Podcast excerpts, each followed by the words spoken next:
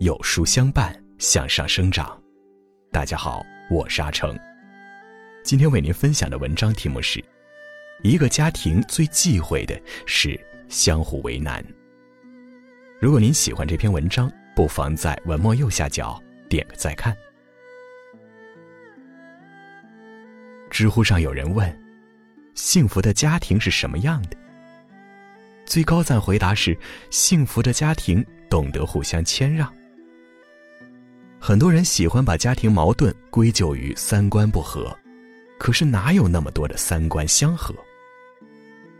古语有云：“家和万事兴，家吵万事穷。”一个家庭能够兴旺发达，并不一定是干了什么轰轰烈烈的大事儿，而是懂得谦让，一切从自己身上找原因。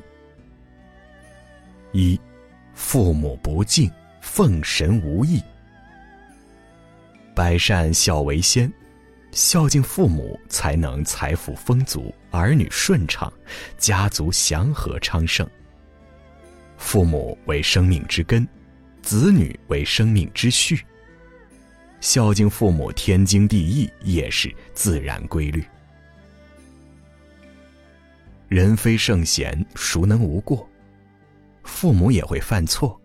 与父母相处，我们要懂得去理解父母，学会去宽容体谅，将心比心，这样才能使家庭更加和睦。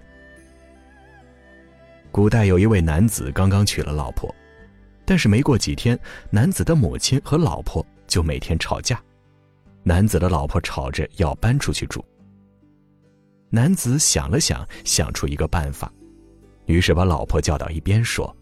咱们搬出去住可以，但是得在二十天后再搬出去，而且在这二十天内，你得对母亲的态度好一些，不然邻里八乡会说闲话的。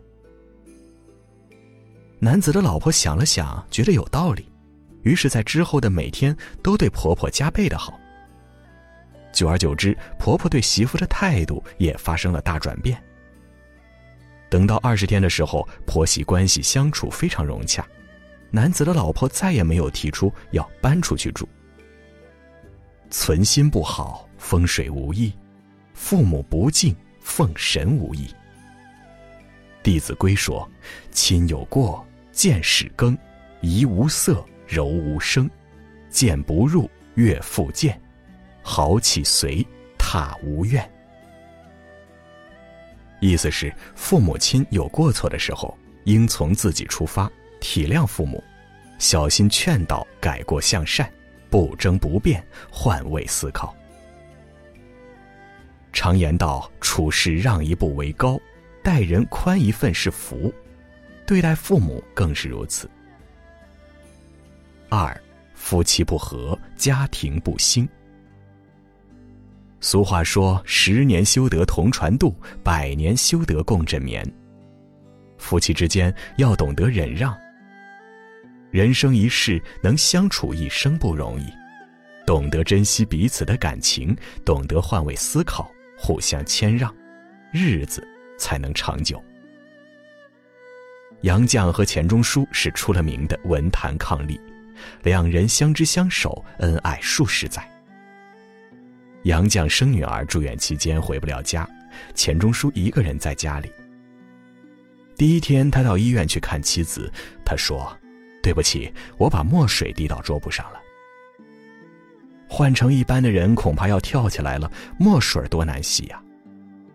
可是杨绛没有，她只是会心的一笑，安慰丈夫：“没关系，我会洗。”第二天，钱钟书来到医院，又说：“对不起，我把台灯砸坏了。”杨绛依旧是笑着说：“没关系，我会修。”夫妻是这个世界上虽然没有血缘关系，却要相伴最久的人，因此懂得互相体谅是最重要的。家是讲爱的地方，不是讲理的地方。理一旦讲清楚了，爱也就没有了。家庭是两人的港湾，彼此宽容，彼此忍让，才是家庭长久和睦的配方。三，孩子怯懦，必有灾殃。家并不是一个讲理的地方，有了冲突要懂得让步，对待孩子也是如此。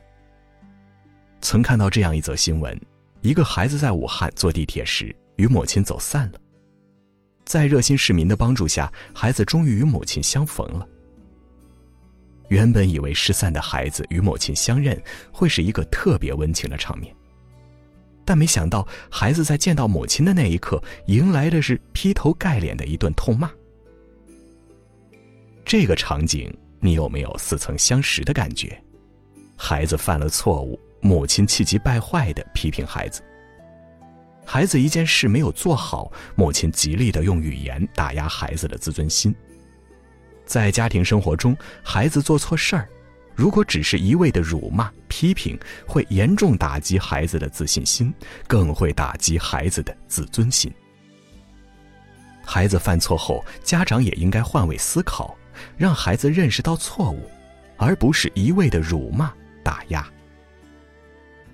菜根谭》中有句话：“处事让一步为高，退步即进步的根本。”待人宽一分是福，利人是利己的根基。众生皆苦，活着不易，人人都有难处，理应多些理解与体谅，凡事不必锱铢必较，事事必争。与朋友们共勉。